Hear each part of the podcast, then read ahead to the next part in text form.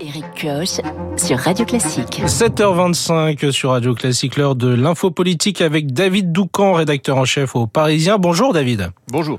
Et vous revenez ce matin sur les propos polémiques de ce week-end d'un soutien de Jean-Luc Mélenchon, le conseiller régional d'Île-de-France, Christophe Prudhomme, qui, lors d'une manifestation, a invité à décapiter Emmanuel Macron. Oui, euh, Louis XVI, on t'a décapité, Macron, on peut recommencer. Euh, c'est un slogan qui a régulièrement été scandé dans les manifestations contre la réforme des retraites, mais là, euh, c'est un élu de la République que l'on a vu chanter ces deux phrases à tue-tête lors d'une action surprise dimanche euh, devant le siège du parti euh, Renaissance. Christophe Prudhomme est à la fois urgentiste à l'hôpital Avicenne de Bobigny, délégué national CGT Santé et conseiller régional d'Île-de-France apparenté LFI. La présidente de la région, Valérie Pécresse, a immédiatement condamné, je cite, cet appel à la violence et à la haine contre le président de la République est intolérable et déshonore son mandat de conseiller régional, a-t-elle tonné, mais dans le vide, parce que LFI se fiche complètement des condamnations républicaines. Elle s'enorgueillit, au contraire, de toujours jouer sur un fil, euh, comme l'a fait Mélenchon lui-même le 1er mai avec sa mauvaise République, ou lorsqu'un député insoumis pose le pied sur un ballon à l'effigie euh, du ministre Dussopt. Vous vous en souvenez, euh, déjà à l'époque, la référence nauséabonde à la décapitation, décidément dérapage plus ou moins contrôlé, mais tous partie intégrante d'une stratégie politique de déstabilisation des institutions.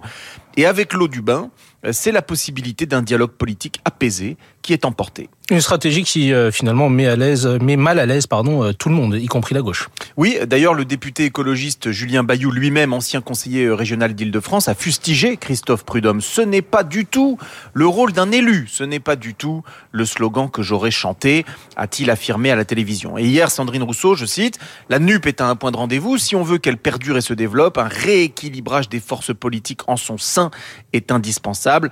Le communiste Fabien Roussel ne pense pas autre chose, au même titre que la moitié des cadres du PS d'ailleurs. Tous ces gens ont au fond la conviction que la radicalité, si elle a pu avoir un certain succès aux législatives de juin dernier, n'est pas gagnante sur le long terme. Parce que, à la présidentielle, les Français finissent au second tour par voter pour le candidat qui les rassure le plus. Marine Le Pen l'a bien compris. Elle a par exemple hier matin fermement condamné la manifestation de militants d'ultra-droite cagoulés euh, qui s'est tenue samedi à Paris. Deux de ses anciens proches étaient pourtant dans le défilé, mais la leader du RN s'en moque et ne moque et ne manque jamais une occasion de prendre ses distances avec toute forme de radicalité. Le contraire de Jean-Luc Mélenchon, euh, qui d'ailleurs à cette heure n'a toujours pas réagi aux propos de Christophe Prudhomme. Merci David Doucan pour cette info politique. David Doucan, rédacteur en chef du service politique du Parisien. On retrouve un autre David. Bonjour David Abiker. Bonjour Eric, bonjour à tous. À la une de la presse ce matin. L'ouverture de la chasse à la fraude fiscale, c'est le plan du gouvernement à la une de Ouest France. Les ultra riches dans le viseur, précise le Télégramme et le Républicain Lorrain. Pour le Figaro, voilà un plan antifraude pour tourner la page des retraites. Enfin, une mesure qui ne sera pas impôt, impopulaire, ironise le canard enchaîné. Le carburant, pourquoi il est plus cher en France, s'interroge le Parisien aujourd'hui en France. Peu importe le prix de l'essence, la France reste attractive et marque des points. C'est la une des échos.